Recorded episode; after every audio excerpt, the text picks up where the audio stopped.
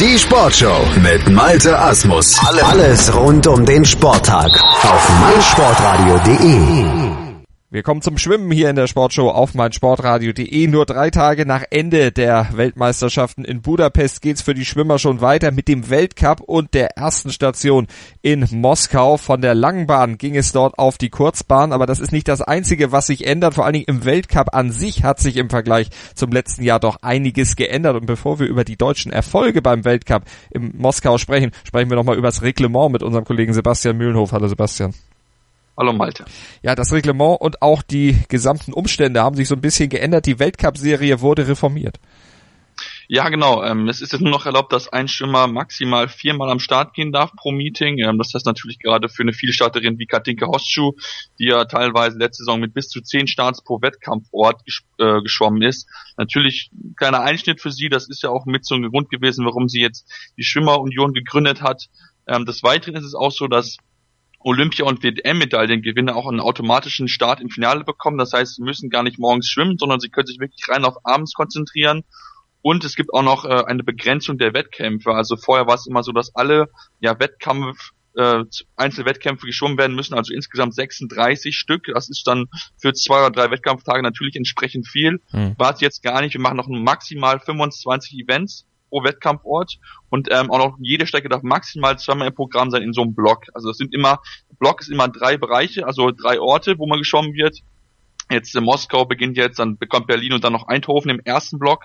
Und dann dürfen auch, jede Sportler darf da maximal zweimal geschwommen werden. Also jede Strecke, zum Beispiel 100 Meter Brust, darf nur zweimal geschwommen werden. Das kann dadurch, dadurch passieren, dass äh, ja zum Beispiel Marco Koch in Deutschland nicht schwimmen darf. Man hat jetzt gehabt äh, 200 Meter Brust in, in Moskau und jetzt darf er in Berlin natürlich jetzt nicht schwimmen, ist für ihn sehr schade. Das ist natürlich auch ein gewisser Kritikpunkt. Ähm, ist nun jetzt leider so, aber es ist, glaube ich, von der Verschlankung her auf jeden Fall sinnvoll gewesen. Also hat sich von daher einiges getan, aber aus deutscher Sicht hat sich auch einiges getan. Nach der eher insgesamt enttäuschenden Weltmeisterschaft konnte der Auftakt beim Meeting in Moskau fast nicht besser verlaufen. Vier Medaillen gab es vor allen Dingen auch zunächst mal für Philipp Heinz über die 400 Meter Lagen. Der hatte sich ja bei der WM noch so enttäuscht gezeigt, dann auch ein bisschen rumgemeckert. Äh, jetzt hat er diese Meckerei aber offensichtlich in eine schnelle Leistung umgewandelt ja, eine richtig schnelle Leistung. Gerade die Busstrecke war wirklich richtig, richtig stark von ihm. Äh, Mitch Larkin war zu dem Zeitpunkt, bevor er auf die Busstrecke gewechselt wurde, zwei Sekunden vor ihm. Ähm, und er hat in den 100 Metern, hat er es geschafft, über sieben Sekunden auf ihn gut zu machen. Das heißt, als die Busstrecke zu Ende war, hatte er fünf Sekunden Vorsprung auf Mitch Larkin. Und das spricht dafür, dass er wirklich einen richtig starken Tag hatte. Hat er am Ende klar sich den Sieg geholt mit über drei Sekunden Vorsprung, waren es am Ende dreieinhalb Sekunden.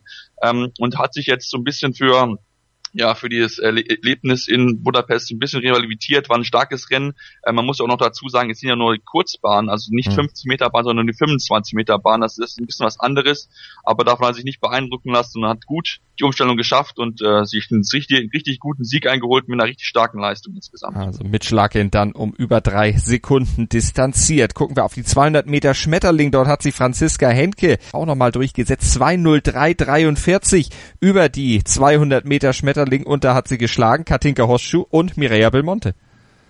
Genau, ähm, Katinka Hosschuh hat sie geschlagen mit über zwei Sekunden Vorsprung sogar. Also die hat die beiden Konkurrentinnen gut distanzieren können, ähm, hat natürlich gerade auf der letzten Teilstrecke eine gute Zeit hingelegt, 31,81 auf den letzten 50 Metern. Ist eine starke Zeit. Michael Belmonte war ein bisschen schneller dort, zwar um zwar 12 Hundertstel, aber hatte aufgrund der Leistung auf den äh, Metern vorher nicht drankommen können.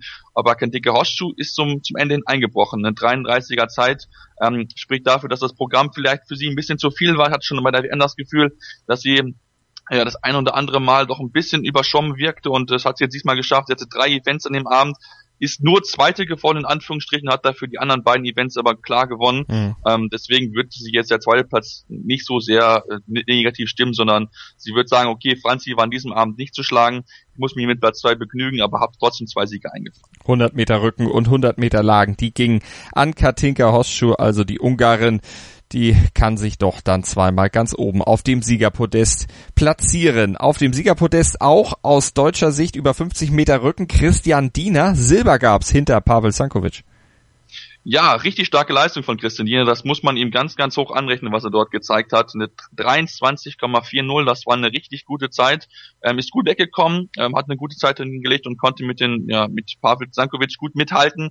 Am Ende hat ihm da ein bisschen was gefehlt. Da war es dann wirklich ganz, ganz knapp, aber trotzdem, der zweite Platz aller Ehren wert, unter anderem vor Wladimir Morozov, der ja auch wirklich ein Topmann ist über die Rückendistanz. Ähm, hatte 900 Vorsprung gehabt, Morozov nur Vierter dem Japaner Masaki Kaneko aus Japan. Also das war wirklich eine sehr, sehr gute Zeit von ihm. Ähm, hat dann auch nochmal in der Staffel, in der Mixstaffel auch nochmal gut liefern können, mhm. auch wenn es dann nur zu Platz 3 dort gereicht hat. Aber immerhin die Bronzemedaille und auch Philipp Heinz war in dieser Staffel dann nochmal mit dabei in der gemixten Staffel 4x50 Meter Lagen zusammen mit Lisa Graf und Alex Wenk. Aber Bronze hinter Russland und Polen kann man doch unterschreiben nach der WM, oder? Ja, auf jeden Fall. Ich denke, sie haben es wirklich gut gemacht. Man muss ja auch sagen, Christian Dienach war nicht über Rücken aktiv, sondern über Freistil. Also musste dort entsprechend aushilfen, weil man nur mit einem kleinen Team hingefahren ist. Aus deutscher Sicht insgesamt nur fünf ja, Jungs und Mädels mit dabei gehabt und die haben es gut gemacht. Ähm, hat natürlich nicht gereicht, um ganz vorne anzugreifen. Ähm, hat so ein bisschen die erste Zeit natürlich äh, von Lisa Graf mit 28er Zeit war von ihr auf jeden Fall eine gute Zeit, aber da merkt man schon Unterschiede zwischen den Männern. Ähm, die Männer sind dort fünf Sekunden schneller geschwommen und dann ist natürlich entsprechend schwierig, diese ja dieses aufzuholen, dieses äh, diese Distanz aufzuholen, den Rückstand. Philipp Heinz hat aber trotzdem gut gemacht. Die anderen haben es wirklich alles gegeben, aber im Endeffekt hat es dann nicht ganz gereicht, um Polen zu überholen. Waren dann noch knapp zwei Sekunden Rückstand, aber es ist trotzdem aller Ehren wert. Es wird jetzt auch nicht die Mannschaft gewesen, die jetzt bei der WM angetreten ist, sondern man wollte jetzt mal ein bisschen was anderes machen. Ich denke, es war auch mal gut, diese Kombination einfach auszuprobieren. Dann muss man mal gucken, falls was dann in den nächsten Jahren an der Mixed-Staffel stattfinden mhm. wird, weil man natürlich mit Blick auf Olympia die aus deutscher Sicht natürlich Chancen erhofft, dass man dort entsprechend auf eine Medaille mitschwimmen kann. Gucken wir noch auf die anderen Strecken. Katinka Hostschuss Doppelsieg oder zwei Siege über 100 Meter Rücken und 100 Meter Lagen, die haben wir schon angesprochen. Bei den Männern gab es auch einen Doppelsieger, nämlich Chet Leclos über 200 Meter Freistil und bei den 100 Meter Schmetterling. Ja, genau. Chet Klos hat beides mal wirklich sehr, sehr gute Leistungen zeigen können. Ähm, war zwar um einiges über seinem Weltrekord, gerade bei über 100 Meter Schmetterling, war mit über einer Sekunde Rückstand auf seinen Weltrekord, aber äh, wollen wir ja keine allzu hohen Leistungen dort ansetzen. Ist ja trotzdem eine super Leistung von ihm, knapp drei Zehntel Vorsprung vor dem Briten Adam Barrett.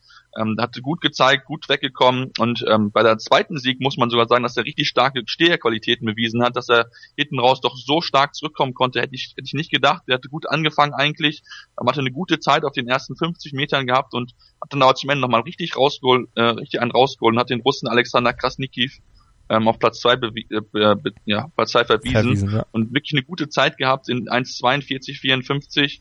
Ähm, kann er damit zufrieden sein, gerade mit den letzten 50 Metern.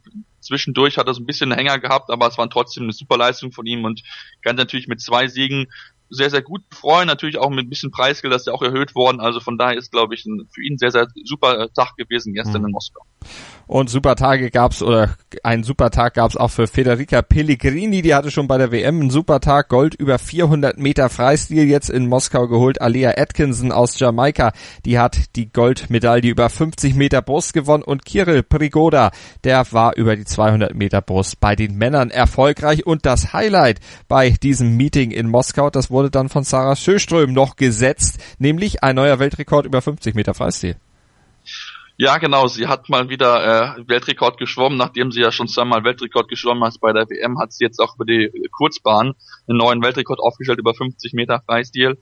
23,10, knapp 13, äh, knapp 14 Hundertstel unter dem, also 14 Hundertstel unter dem Weltrekord von Ranomi Kromowit-Jojo, der Niederländerin, die auch äh, sehr, sehr nah an ihren Weltrekord dran geschwommen ist, aber mit Stöß am Ende doch nicht mithalten konnten, ähm, waren dann am Endeffekt 29 Hundertstel Rückstand auf sie.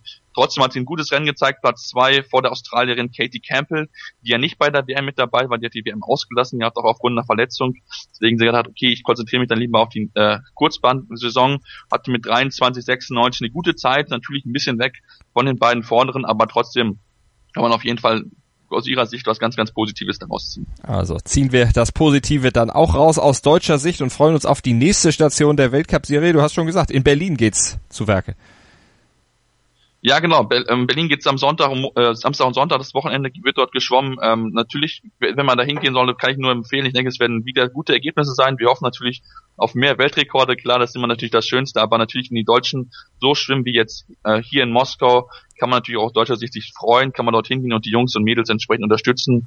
Und wenn sie so weiter schwimmen, dann kann man auch den einen oder anderen Sieg mit Sicherheit bejubeln. Also werden wir drüber berichten, werden wir im Auge behalten, was in Berlin dann auf der Kurzbahn ins Becken gebracht wird und wie die Deutschen sich dann dort schlagen werden und was es international dann von Sarah Schöström oder auch von Katinka Hosschuh oder Shetleclow und Co. zu berichten gibt. Das hört ihr dann hier in der Sportshow auf meinsportradio.de werktags 9 Uhr, 11 Uhr, 14 Uhr und 16 Uhr natürlich jederzeit on demand als Podcast zum Download bei uns auf der Webseite oder bei iTunes. Abonniert einfach unsere Feeds, dann verpasst ihr überhaupt nichts und habt auch dann unsere Podcasts immer aktuell und frisch in euren Playern. Vielen Dank an Sebastian Mühlenhof. Mein Lieblingspodcast auf meinsportradio.de. Hallo, hier ist Malte Asmus. Jeden Montag um 19 Uhr hörst du mich zusammen mit Desiree Wolf und Thomas Wischnewski bei Nur Golf. Nur Golf ist für dich der Double Albatross unter den Sportpodcasts? Dann gib uns dein Feedback auf iTunes und bewerte Nur Golf mit 5 Sternen. Dir gefällt, was du hörst? Dann rezensiere unsere Sendungen jetzt auf iTunes und gib ihnen 5 Sterne. Schatz, ich bin neu verliebt. Was? Da drüben. Das ist er. Aber das ist ein Auto. Ja, eben. Mit ihm habe ich alles richtig gemacht. Wunschauto einfach kaufen, verkaufen oder leasen. Bei Autoscout24. Alles richtig gemacht.